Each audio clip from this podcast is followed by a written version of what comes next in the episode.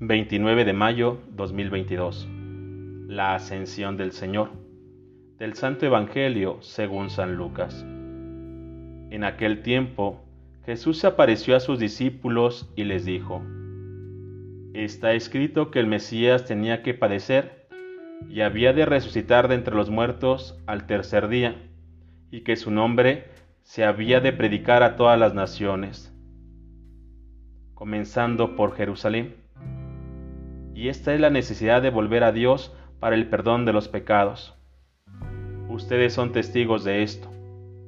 Ahora yo los voy a enviar al que mi Padre les ha prometido. Permanezcan pues en la ciudad hasta que reciban la fuerza de lo alto. Después salió con ellos fuera de la ciudad, hacia un lugar cercano a Betania.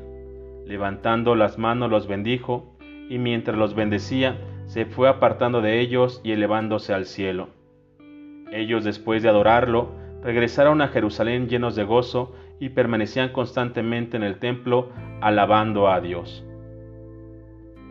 Palabra del Señor. Cristo hoy nos dice, me voy al Padre, pero no los dejaré solos, sino que les enviaré al Paráclito, mi Espíritu Santo. No tengan miedo, pues mi gracia estará con ustedes. Les mando como testigos de mi amor, como mensajeros de mi misericordia y perdón. El hombre necesita de mí, aun cuando en confusa rebeldía intente y pretenda desentenderse de mí. El hombre experimenta una aflicción profunda en la alegría superficial del mundo, que le conduce al abismo siempre más profundo. El hombre experimenta tristeza, aunque le intente esconder en mi ausencia. El hombre aspira a volver a mí, aunque quiera encontrar un gozo duradero en, este mundo pasajero. Yo les mando a ustedes, mis discípulos, que han conocido mi amor, a ser testigos de mi verdadero nombre. Mi nombre no es placer. Mi nombre no es poder. Mi nombre no es dinero ni salud. Mi nombre es únicamente amor y misericordia. Les mando ir a predicar a todo hombre para que la inquietud más profunda de su alma tenga su respuesta en mí. Les mando anunciar a todo hombre la necesidad de volver a mí, para que yo perdone sus pecados, lo acoja en mis brazos, le otorgue mi gracia y le dé a conocer mi amor.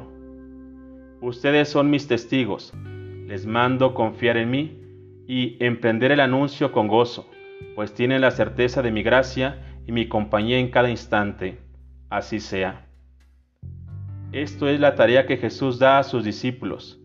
Si un discípulo se queda quieto y no sale, no dará jamás a los demás lo que ha recibido en el bautismo. No es un verdadero discípulo de Jesús. Carece de misión. Le falta salir de sí mismo para llevar algo de bien a los demás. El recorrido para el discípulo de Jesús es ir más allá para llevar esta buena noticia. Si bien hay también otro recorrido del discípulo, el recorrido interior que busca al Señor cada día, también con la oración y la meditación.